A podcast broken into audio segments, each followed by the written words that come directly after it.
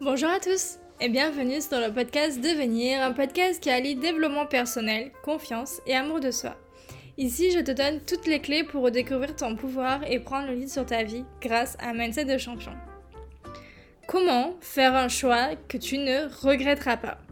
Ça va être un podcast assez rapide, mais je voulais te partager une conversation que j'ai eue avec un ami on discutait de choix que l'on était amené à faire, notamment dans notre vie, et je lui faisais part que il m'arrivait parfois que lorsque j'étais amené à faire un choix, de me, de me demander si j'allais pas le regretter.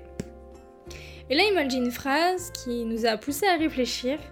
Si tu regrettes un choix, c'est qu'il n'y a pas eu de choix. Déjà, j'étais là, mais qu'est-ce qu'il dit? Et en fait, tu ne vas pas faire un choix, tu vas répondre à un besoin. Et son raisonnement était pas si bête que j'ai voulu te le partager aujourd'hui, parce que ça me permettra aussi d'avoir d'autres avis et d'échanger là-dessus pour alimenter mes réflexions. En fait, ce qui se passe, c'est que à l'instant T, il y a un choix apparent entre deux options. Par exemple, je me promène en bord de plage un dimanche après-midi, j'ai faim, j'ai soif. Je n'ai pas eu le temps de manger ni de boire, je suis partie comme ça. Et je me rends compte que j'ai 2 euros. 2 euros pour boire et manger, c'est un peu short.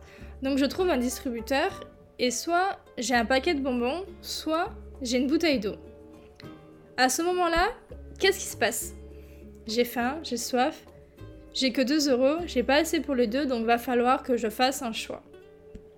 Du coup, est-ce que j'ai plus faim? Est-ce que j'ai plus soif? Mais si je regarde bien la balance des besoins, en réalité, il ne va pas y avoir de choix, il va y avoir ce quelque chose en moi qui va me dire non, mais j'ai vraiment faim. Donc je prends le paquet de bonbons. Du coup, est-ce qu'il y a vraiment eu un choix où la part de moi qui avait faim a pesé plus lourd dans la balance que la part de moi qui avait soif? Et à la seconde où mon besoin est nourri, bah il diminue et le plateau qui était le plus lourd va remonter.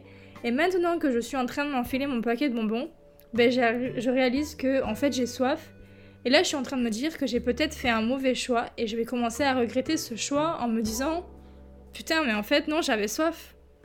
Mais non, tout à l'heure, j'avais pas plus soif que faim. Tout à l'heure, j'avais plus faim que soif, mais maintenant que j'ai pallié à ce besoin, bah j'ai soif.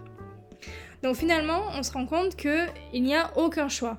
On constate, on constate que jusqu'à un moment, il y a eu la pensée de manger qui était plus forte. Donc si je regrette un choix, c'est qu'il n'y a pas eu de choix. Parce que quand je fais un vrai choix, je fais preuve d'un libre arbitre. Et si tu remarques bien, il y a deux mots en un, libre et arbitre. Donc en fait, il nous faut quoi? Un arbitre, c'est-à-dire quelqu'un qui n'est pas sur le terrain de jeu et quelqu'un de libre. Pour imaginer un petit peu, la part de moi qui a faim et celle qui a soif, c'est comme des joueurs de foot sur un terrain, elles sont focus sur le ballon. Et ce qu'elles veulent, c'est marquer leur but et c'est tout. Et sur un terrain de foot, les buts sont opposés. Il y en a un des deux qui va marquer, mais pas les deux en même temps. Donc à ce moment-là, il faut un arbitre, quelqu'un qui a la liberté que ce soit pas les autres joueurs qui dictent les règles. Mais du coup, comment avoir en soi un libre arbitre? Bah il est déjà en toi. Mais on le voit pas très souvent, on s'en rend compte, on s'en rend pas forcément compte parce que on a le nez collé sur le ballon. Et il suffit juste de prendre un peu de recul et d'observer et se dire ah, tiens, quelque chose en moi. Il y a une part de moi qui a faim, ok. Et de l'autre côté, il y a une part de moi qui a soif. Au milieu, j'ai que 2 euros. Je connais le principe de la balance des besoins et je sais déjà que une fois que j'aurai mangé, j'aurai soif et inversement. Mais face à ça, je vais faire un vrai choix et un choix entier, c'est-à-dire que je choisis les conséquences qui vont avec. Donc si je choisis de prendre le paquet de bonbons, donc le côté de moi qui a faim, je choisis aussi d'avoir soif juste après, et là, c'est un vrai choix. Un choix qui choisit à la fois le moyen de nourrir le besoin que je décide prioritaire à ce moment-là, et je choisis en même temps la conséquence de ce choix, et c'est ok. C'est ok, c'est mon choix. Et ça marche pour tout, pour tout et n'importe quoi. Si tu veux pas regretter un choix, il faut choisir la conséquence qui va avec parce que tout choix va forcément générer une conséquence, voire une frustration.